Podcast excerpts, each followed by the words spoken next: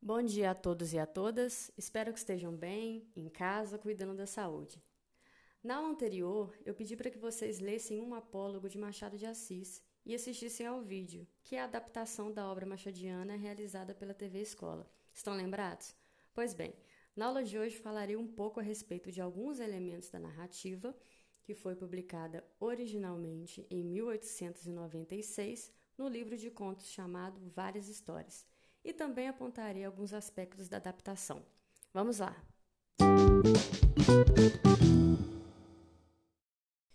Bem, provavelmente vocês já devem ter ouvido falar sobre Joaquim Maria Machado de Assis, um dos maiores escritores da literatura brasileira, e não só da literatura brasileira, como também mundial. Ele nasceu em 1839 no Rio de Janeiro e faleceu em 1908. Foi um dos fundadores da Academia Brasileira de Letras e autor de clássicos como Memórias Póstumas de Brás Cubas, Quincas Borba, Dom Casmurro. E além desses romances citados, publicou contos, crônicas, poesia, escreveu e fez críticas para o teatro, ou seja, possui uma vasta obra e, portanto, contribuiu significativamente para a literatura brasileira. Inclusive, vocês podem acessar essas informações no site do MEC, no link que eu disponibilizei para que vocês assistissem ao vídeo. Deem uma olhada lá. Feitas essas breves considerações sobre Machado de Assis, vamos falar um pouquinho a respeito de um apólogo? E para começo de conversa, o que significa um apólogo? Bom, basicamente o apólogo é uma fábula, uma narrativa de curta extensão na qual seres inanimados e objetos conversam, ou seja, dialogam. No caso desse apólogo que estamos estudando, é narrado o conflito da agulha e da linha. Há também no apólogo a intenção de transmitir ensinamentos morais e conselhos. Quem assistiu ao vídeo e ouviu atentamente observou que logo no início uma personagem inanimada fornece essas informações. Voltem lá e vejam qual personagem é essa, ok? Bem, dito isso, farei alguns breves apontamentos relacionados ao contexto histórico do apólogo machadiano. Vamos a eles. Vocês devem ter observado que no texto há menção ao imperador no diálogo das personagens. E a gente sabe que o tipo de discurso que reproduz a fala das personagens é o direto, né, pessoal? Que é aquele discurso que é introduzido por dois pontos e travessão. Mas então, como eu estava dizendo, há uma fala na qual a agulha diz o seguinte: Sim, mas que vale isso? Eu é que furo o pano, vou adiante, puxando por você que vem atrás, obedecendo ao que eu faço e mando. E aí a linha responde: Também os batedores vão adiante do imperador. A agulha então diz: Você é imperador? Percebam, aliás, que uma personagem quer mostrar que tem mais importância que a outra, não é verdade? Que vaidade, quanto orgulho, não é mesmo?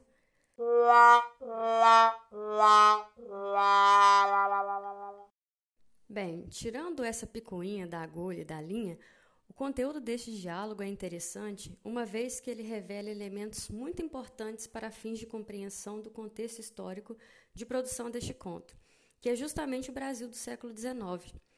De modo específico, o Rio de Janeiro do século XIX. Percebam que no vídeo, por exemplo, que é a adaptação do texto machadiano, conforme já disse, essa informação é dada logo no início. Além dela, são mencionados os abolicionistas, os escravos inclusive a arquitetura, a indumentária, isto é, as roupas. Isso porque o Brasil do século XIX foi profundamente influenciado pela vestimenta, arquitetura e costumes franceses, tá, pessoal? Ou seja, há todo um contexto político e social presente tanto no texto de Machado de Assis quanto no vídeo que nos ajuda, consequentemente, a compreender esse período da história do nosso país. E nesse sentido, por que os abolicionistas e os escravos são mencionados nesse conto, pessoal?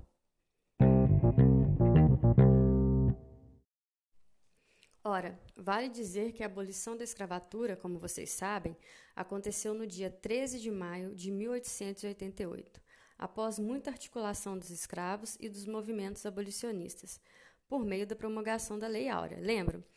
Vale dizer que foi uma lei que não ofereceu nenhum projeto concreto com a finalidade de inserir a população negra de maneira efetiva na sociedade. Mas isso é assunto para outro podcast, ok? Então, o que é importante notar é que no ano seguinte à abolição, no caso 1889, um novo regime de governo foi instaurado, ou seja, ocorreu a proclamação da República, que, como vocês sabem, foi um evento histórico datado no dia 15 de novembro de 1889. E aí vocês podem estar se perguntando: tá, Vanessa, mas por que você está falando isso? Veja, notem que a agulha e a linha discutem entre si para ver quem é melhor. Quem faz o trabalho mais decisivo, mais importante, e que no fim das contas, quem vai ao baile é a linha. Vamos ver como isso acontece no texto? No final do conto, o narrador, ou seja, a voz que o autor cria para nos contar a história, fornece para a gente a seguinte informação. Abre aspas. Veio a noite do baile e a baronesa vestiu-se. A costureira que a ajudou a vestir-se levava a agulha espetada no corpinho para dar algum ponto necessário. E enquanto compunha o vestido da bela dama e puxava a um lado ou outro, arregaçava daqui ou dali, alisando, abotoando, acolchetando, a linha, para mofar da agulha, perguntou-lhe: Ora agora, diga-me quem é que vai ao baile no corpo da baronesa, fazendo parte do vestido e da elegância? Quem é que vai dançar com os ministros de diplomatas enquanto você volta para a caixinha da costureira antes de ir para o balaio das mucamas? Vamos, diga lá. Fecha aspas. O tal baile retratado no conto trata-se do baile da Ilha Fiscal, que foi o último baile do Império, regido pelo até então imperador Dom Pedro II.